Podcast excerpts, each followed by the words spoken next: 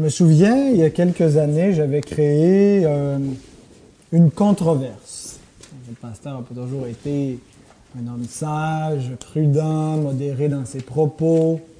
C'est une époque où euh, je pouvais être un peu plus euh, batailleur et certains auraient dit arrogant. mais en fait, j'avais, dans la famille d'église à laquelle j'appartenais, il y avait euh, une intention euh, euh, qui a commencé parmi les, dirigeants de l'association qui voulait amener une direction jusqu'à la base des églises pour convaincre le mouvement de adopter le pastorat féminin. commencer progressivement, que des femmes pourraient euh, apporter la parole, que les femmes pourraient être anciennes, pourraient éventuellement même avoir la charge d'une église.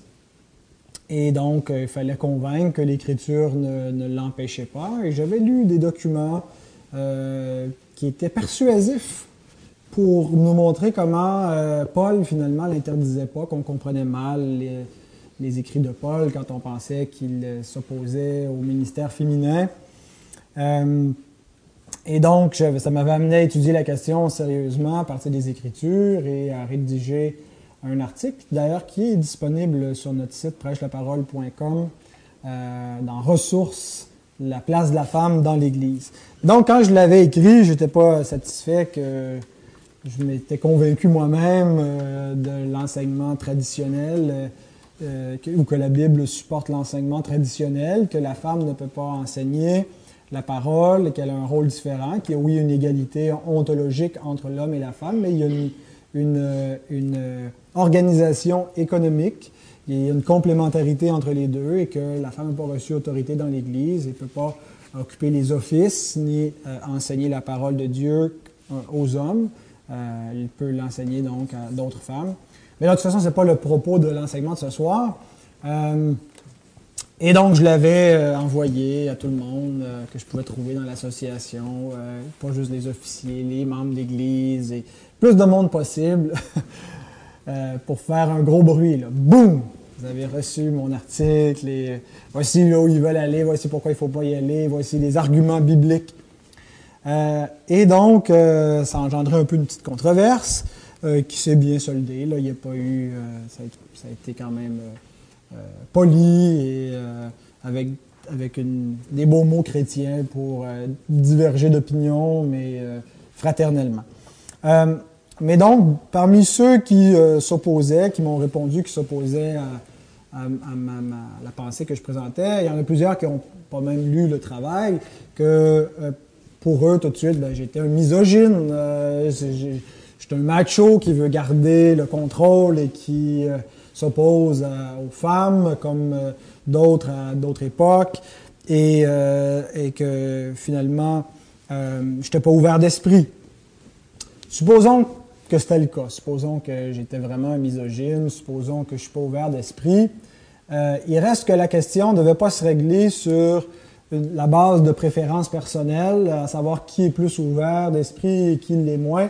La Bible nous dit pas euh, qu'il faut être ouvert d'esprit. Euh, elle nous appelle effectivement être ouvert dans le sens d'observer toute chose, de retenir ce qui est bon, euh, d'être simple comme des colombes, mais tout en étant prudent comme des serpents. Donc, oui, on doit avoir une ouverture, pas juste se fermer. Mais le point des Écritures, c'est que c'est pas une préférence personnelle qui nous amènerait à déterminer ces questions-là. Alors, les gens qui m'ont répondu sur la base de leurs préférences, sans même lire les arguments sur la base de la parole, euh, je pense qu'ils ont fait erreur. Euh, une autre, c'était une femme, je me souviens, qui m'avait répondu un courriel gentil, euh, mais qui me disait que elle avait été pasteur par le passé, ordonnée là, dans une église qui acceptait déjà les, femmes pasteurs, et que sous son ministère pastoral, Dieu avait sauvé des âmes. Dieu avait édifié des personnes. Donc, manifestement, le Saint-Esprit avait utilisé son ministère pastoral et que, conséquemment, Dieu ne peut pas être opposé aux femmes dans le pastorat. Euh, si Dieu est opposé aux femmes puis utilise une femme, euh, Dieu il sera en contradiction avec lui-même. C'est un peu la base de son argument. Euh, c'est intéressant parce que ça me fait penser, en, réfléchissant à, cet argument un peu empirique, un peu pragmatique, donc sur la base de l'expérience, sur la base des résultats, on détermine une doctrine plutôt que de la déterminer sur la base de la parole. On regarde les résultats, puis on se dit euh, euh, Dieu, est, Dieu, est, en faveur. Les, les, euh, les défenseurs de l'esclavage au 19e siècle utilisaient un syllogisme similaire. Ils disaient les bateaux qui ramènent les esclaves d'Afrique sont poussés par le vent. C'est Dieu qui fait souffler le vent. Donc Dieu ne peut pas être contre notre commerce d'esclaves puisque c'est lui qui fait avancer nos bateaux d'esclaves. Euh, donc l'empirisme n'est pas nécessairement euh, l'argument décisif pour déterminer euh, ce genre de questions-là. Et donc, le dernier paragraphe de notre confession de foi, au chapitre 1, euh, qui traite de la doctrine des Écritures. Donc, nous allons changer de catégorie de doctrine à partir de la semaine prochaine, si le Seigneur le permet. Mais donc, pour la question des Écritures, ça termine avec le paragraphe 10 qui dit ceci. Le juge suprême par lequel tout débat religieux doit être réglé et par lequel tous les décrets des conciles, toutes les opinions des pères, toutes les doctrines humaines, toute opinion particulière doivent être examinées à la et à la décision duquel nous devons nous en remettre ne peut être rien d'autre que l'Écriture sainte que l'Esprit nous a communiquée. Notre foi se décide par l'Écriture ainsi communiquée. Donc, voyez, les, les, auteurs de la confession ne sont pas contre les décrets des conciles, ne sont pas contre l'utilité des conciles, ne sont pas contre les théologiens, les pères apostoliques, les pères de l'Église, euh, et, les doctrines qui ont pu être euh, expliquées, et ainsi de suite. Ce qu'il dit, c'est que ce n'est pas décisif, euh, que parce que les pères ont écrit ou parce qu'un concile a statué, que c'est pas l'autorité finale, mais que l'autorité finale, c'est la parole de Dieu. Et donc, il donne comme texte preuve euh, trois, trois passages. On a Matthieu euh, 22, verset 29 et verset 31. Jésus leur répondit, vous êtes dans l'erreur parce que vous ne comprenez ni les Écritures ni la puissance de Dieu. Il parle avec des Sadducéens qui ont une tradition, qui ont donc euh, euh, des gens qui interprètent euh, la, doctrine de la résurrection selon une, une, pensée humaine, une tradition. Et sur quoi est-ce que Jésus, sur quelle base Jésus s'oppose à eux? Sur la base des Écritures. Au verset 31, pour ce qui est de la résurrection des morts, n'avez-vous pas lu ce que Dieu vous a dit. Donc, il est euh, question ici de faire intervenir le juge final, euh, qui est l'Écriture. Bien sûr, le dernier paragraphe est un peu une synthèse de ce qui est dit jusqu'avant. Surtout, il fait l'écho du paragraphe 1, sur la scriptura, euh, l'Écriture est la seule norme de la foi. Donc, c'est un petit peu le, résumé avant de passer à une autre doctrine, donc, qui, est, qui, est redit. Donc, ça s'entrecoupe un petit peu avec ce qu'on a déjà vu là, dans d'autres enseignements. Euh, ensuite, il donne aussi comme texte preuve euh, Éphésiens 2, verset 20, où il est question euh, de l'apostolat. Vous avez été édifiés sur le fondement des apôtres et des prophètes, Jésus-Christ lui-même étant la pierre angulaire. l'apostolat et l'écriture sainte, c'est synonyme. Euh, les apôtres ont le mandat de fonder l'Église, ils parlent au nom du Seigneur, ils sont les envoyés plénipotentiaires. Et donc, ce qu'il nous dit, c'est que l'Église, son fondement, euh, c'est l'apostolat, c'est la parole de Christ communiquée par ses apôtres. Acte 28, verset 23, dernier texte pour prouver cette doctrine. Ils lui fixèrent un jour et plusieurs vinrent le trouver dans son logis. Paul leur annonça le royaume de Dieu et rendant témoignage et cherchant par la loi de Moïse et par les prophètes à les persuader de ce qui concerne Jésus, l'entretien dura depuis le matin jusqu'au soir. Voyez, Paul n'utilise pas son témoignage personnel. Et c'est pas qu'il n'y a aucune utilité, parce qu'ailleurs, il va prendre son témoignage, euh, et, et, donc il y a une place pour utiliser l'expérience qu'on a vécue. Mais ultimement, ce qui doit être la, pierre d'assise de toute notre défense pour notre foi et de toutes nos croyances, c'est pas l'expérience qu'on a vécue. Hein, pourtant, il y a une expérience assez extraordinaire, Paul, euh, surnaturel, mais c'est la parole de Dieu. Donc, il cherche à partir des Écritures de convaincre que Jésus est bel et bien le Christ. Et donc, euh, dans nos milieux, c'est euh, souvent l'expérience des gens, l'expérience personnelle qui devient normative pour croire ou pratiquer quelque chose. Euh, un frère que, que, je connais, un frère bien aimé, qui est réformé baptiste aujourd'hui, assez convaincu, mais même à l'époque où il était pas mal réformé baptiste, croyait au parler en langue et à la pratique du parler en langue parce qu'il l'avait expérimenté et que ça faisait partie de son, son expérience. Et il me disait, je ne peux pas le nier puisque j'ai vécu l'expérience. Et donc, et, et, et c'est pas une critique nécessairement de ce frère, mais je sais que c'est la façon que beaucoup réfléchissent ils n'interprètent pas ou ils n'examinent pas leurs expériences à partir de la parole de Dieu, mais ils interprètent la parole de Dieu à partir de leurs expériences. Et c'est très dangereux de, de, de, faire ça, parce que on fait de l'exégèse, c'est un mot difficile à prononcer, là, mais ce que ça veut dire, c'est qu'au lieu de faire de l'exégèse, au lieu de faire ressortir de la parole son sens, on y fait entrer un sens à partir de nous-mêmes, à partir de notre expérience. Euh, et donc, notre expérience ne peut pas être le juge pour déterminer la vérité et ne peut pas être l'interprète de la vérité. C'est la, vérité elle-même qui doit être l'interprète de notre expérience. Et même si notre expérience nous paraît véridique et, et, même si c'était quelque chose de surnaturel, l'Écriture nous dit que l'expérience surnaturelle doit être examinée par la parole, de ne pas se fier à tout esprit, que le diable lui-même se déguise en ange de lumière. Donc, qu'on peut vivre des choses surnaturelles qui ne viendront pas nécessairement de Dieu, mais qui vont sembler venir de Dieu. Euh, qu'est-ce qu'on dit à quelqu'un? Euh, ça, vous est peut-être déjà arrivé, quelqu'un qui... Euh, vous lui parlez de Dieu, puis là, ah, il est allumé, il dit, ah, moi aussi je crois, je crois qu'il y a vraiment quelque chose de, un monde spirituel, puis les, les esprits, puis tout ça. Puis L'autre jour, j'ai prié mon grand-père, je prie souvent mon grand-père qui est mort, et j'ai été exaucé. Qu'est-ce qu'on répond à une personne comme ça? Parce que la plupart des chrétiens, même s'ils sont charismatiques, quand ils entendent parler de prière aux morts euh, et d'exaucement de prière aux morts, euh, il y, a une alarme hein, qui sonne. Hein, hein, on se dit non, non, le danger, euh, même si tu as vécu quelque chose, ton expérience n'est pas valide. Mais sur quelle base est-ce qu'on peut réfuter cette expérience-là si d'un autre côté, on, fait de notre propre expérience une norme, si elle devient normative et qu'on dit qu'elle peut être la norme pour déterminer ce qui est vrai de ce qui est faux.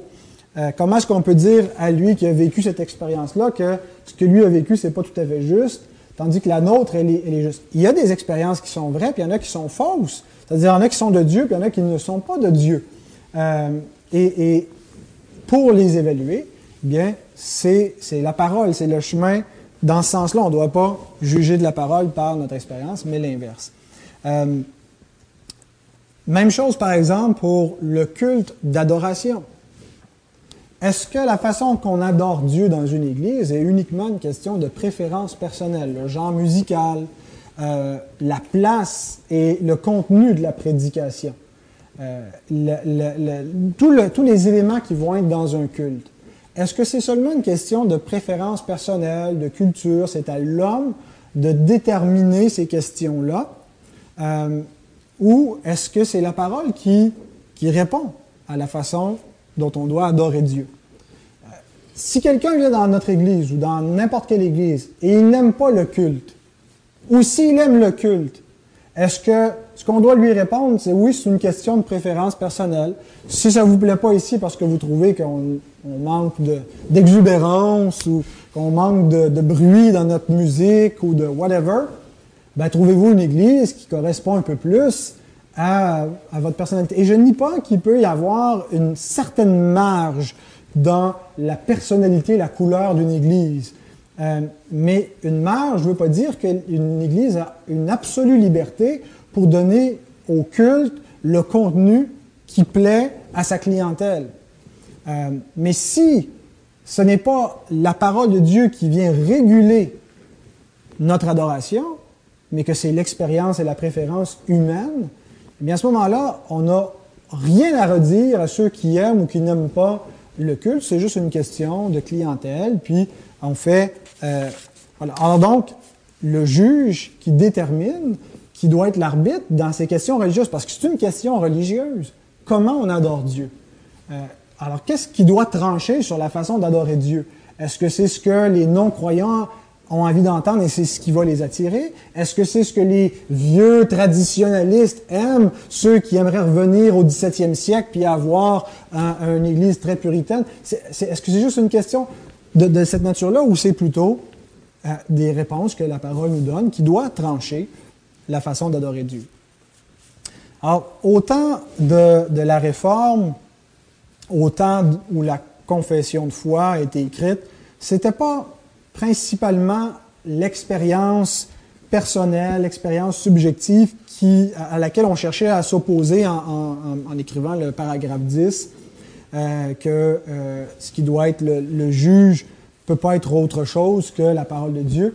C'était pas la tendance euh, principale de, parmi les, protestants de l'époque de voir l'expérience subjective. Il y en avait là, des chrétiens qui mettaient plutôt l'emphase sur le pôle individuel et subjectif. Mais ce à quoi les réformateurs cherchaient plutôt à s'opposer, c'était la place qu'occupait la tradition euh, dans l'Église de l'époque, en particulier dans l'Église catholique romaine. Parce que pour beaucoup, et d'ailleurs c'était l'argument de Charles Quint, Charles Quint, l'empereur de l'Empire euh, euh, romain germanique, donc, qui ne euh, euh, pouvait pas concevoir qu'un seul homme, Luther, pouvait avoir raison et que depuis 15 siècles, l'Église était erronée. Euh, bien sûr, il réduisait de manière un petit peu exagérée le, conflit qu'il y avait entre l'histoire de l'Église et ce que Luther enseignait, puisque ce que Luther enseignait, les pères l'ont aussi enseigné, et Calvin cite constamment les pères dans ses écrits pour montrer que c'est pas une nouveauté, la compréhension de la justification par la foi seule, par la grâce seule, l'écriture seule, euh, mais que ça faisait partie de l'histoire de l'Église. C'est plutôt l'Église qui a bifurqué à un certain moment, et les réformateurs reviennent au vrai enseignement de l'Église. Mais donc, dans la, dans la mentalité de Charles Quint et de beaucoup d'autres à l'époque, euh, c'était si l'Église l'a toujours dit, si l'Église le dit maintenant, si les conciles l'ont affirmé, si les pères l'ont enseigné, eh bien, c'est suffisant pour justifier une croyance, une pratique religieuse. Euh, et moi, je suis le premier à reconnaître la valeur de, des théologiens anciens ou modernes. Euh, bien sûr que Don Carson, John MacArthur, euh, que, les, canons de Dordrecht, que le, catéchisme de Heidelberg, euh, ou que le concile de Nicée, ou que les pères de l'Église, ce qu'ils ont à dire est important et on devrait en tenir compte. Euh, mais la tradition, euh, elle n'est pas canonique, elle n'est pas infaillible, et, elle doit être examinée par les Écritures.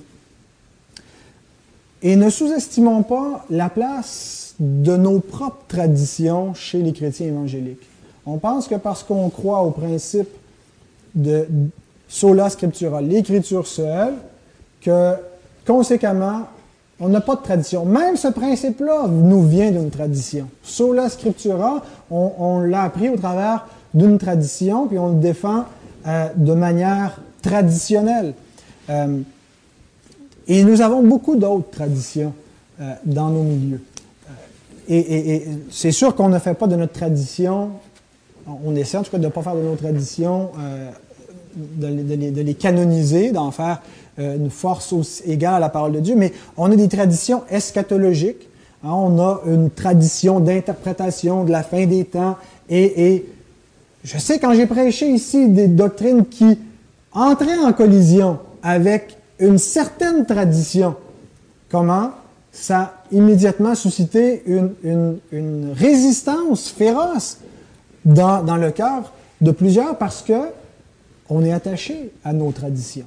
Euh, on, a une tradition sotériologique, on a toutes sortes de traditions, une tradition d'église, euh, euh, des traditions de doctrine. et c'est pas pas mauvais, en fait, c'est inévitable d'avoir des traditions.